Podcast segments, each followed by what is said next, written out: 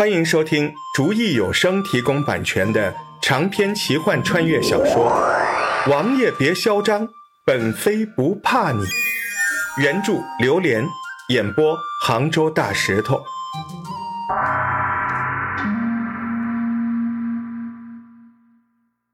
回到楼上不一会儿，就听不到楼下有任何声音了。这么快都去睡觉了？他偷偷的打开门。看到楼下桌子空空的，没有人了。相反，隔壁传来了人的脚步声和走路声。渐渐的，走路声在他的门口响起。大胡子从隔壁走了过来，坐在他的所谓的那个大木床边，看着石上说：“你从哪儿来的呀？”“我我是从上面来的。”他哪里知道怎么跟他说从哪里来的？你今年多大了？二十五。他撒了谎。其实石爽是二十岁，在古代二十五应该是已经过了嫁娶年纪吧。不像。大胡子打开门，色子过来。这时过来一个瘦小个子、年近四十的男子，一双贼眼又小又亮，应该是个精明的猴脑缺德的家伙。给我看看他年纪。好嘞，猴脑男人扯过石爽的手指，左右看了看，又细细捏了他的拇指的根部。石爽想缩回去，可是对方的力气大得很。二十，七爷，这姑娘二十。侯京低声下气的跟七爷汇报道：“哦，好了，下去吧。”大胡子用一双深邃的眼睛盯着他。嗯，为什么撒谎啊？为什么？我我不知道。我石爽不知道说什么了。大胡子伸手拉住他的手，就往自己身边拉。石爽用力的向后挣脱着，他干脆起来，一把就把他拖了起来，放到了床上，紧接着就把一脸的大胡子凑了上来。哎呀妈呀！我还没嫁过人呢，这一下子就跑到这儿。连个缘由都没有，就要给人拿下了，这是不是有点太冤枉了？这可不行！石爽想到这儿，赶紧挣扎起来。可是大胡子的力气大得很，他这是急中生智，突然喊道：“呃，七爷，我的那个花瓶儿是个宝物，我可以把它送给你，你把我放了好不好？”嗯，大胡子这时停下来，看着石爽，问他。你怎么这么不愿意呀？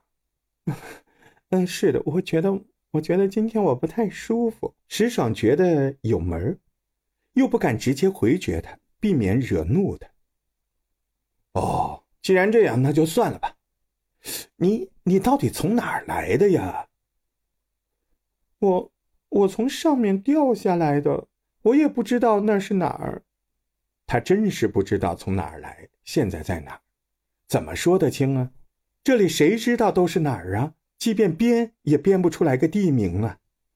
你这估计是山上掉下来摔坏了脑子吧？嘿！大胡子说完了，走了出去。过了一阵子，隔壁有几个人说话，声音不大，石爽的屋里听不清楚说什么。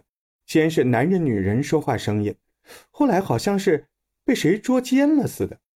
后来就又传来了呼哈呼哈的声音，好半天过去了也没有停，大约天快亮了才停下来。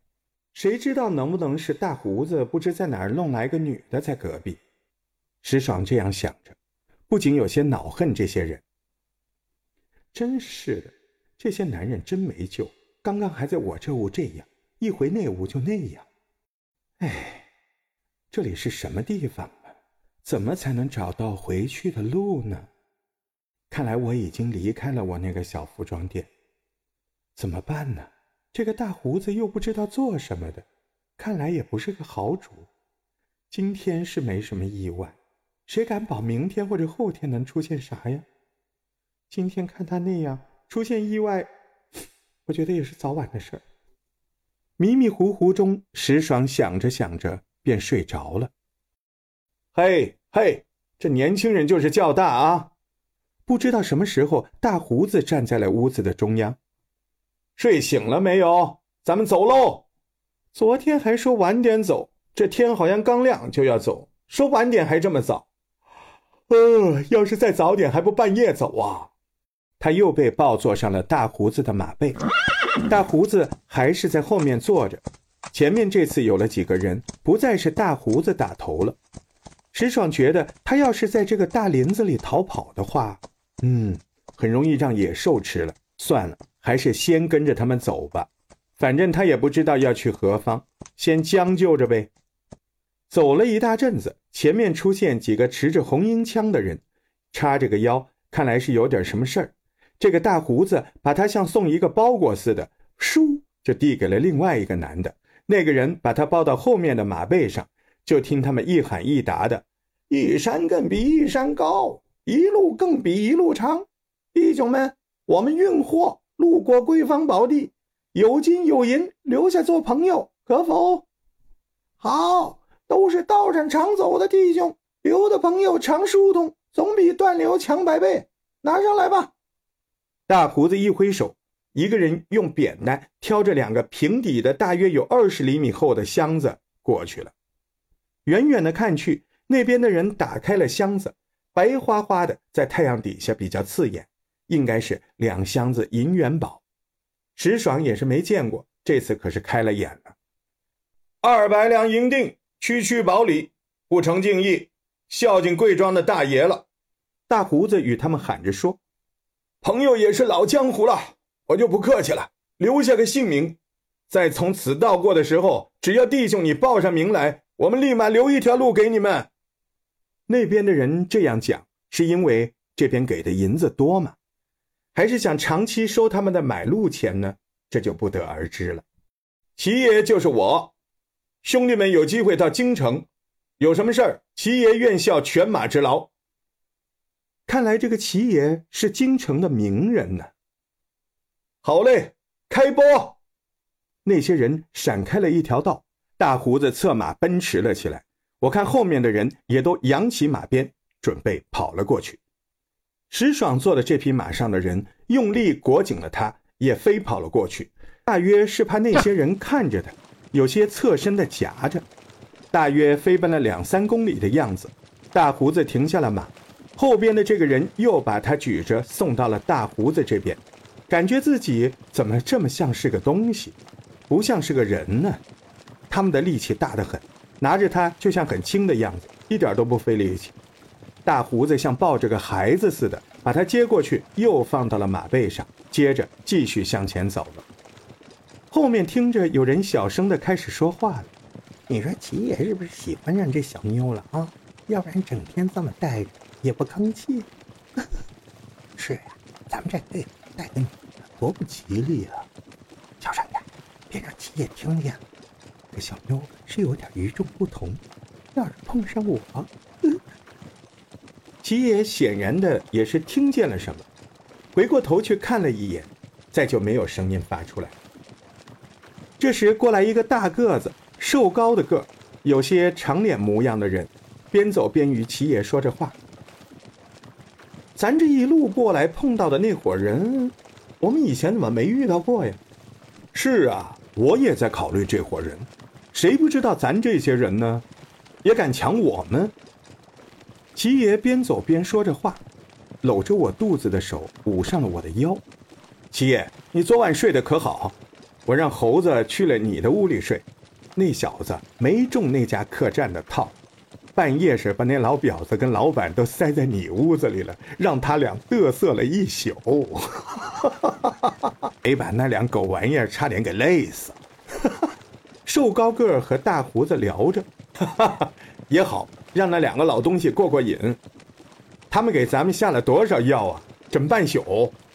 大胡子与那瘦高个哈哈笑着谈着：“七爷，一开始是老板娘进了你的屋，他们可能觉得已经都给你下了迷情药了。你要是看到母的就得上呗。他哪想到是猴子在那里呀？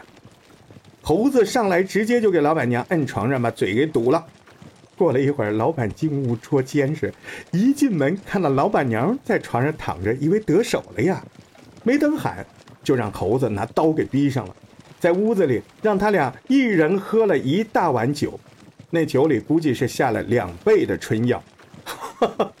猴子这人有病，非得让人家干了半宿，他看了半宿。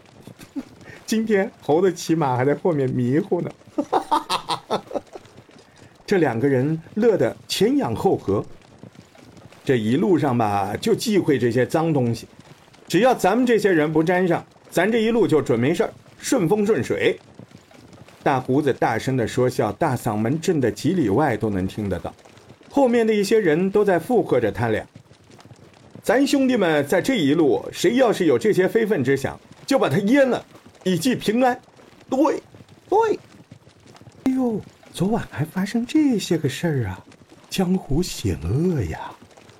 石爽不由得倒吸了一口冷气。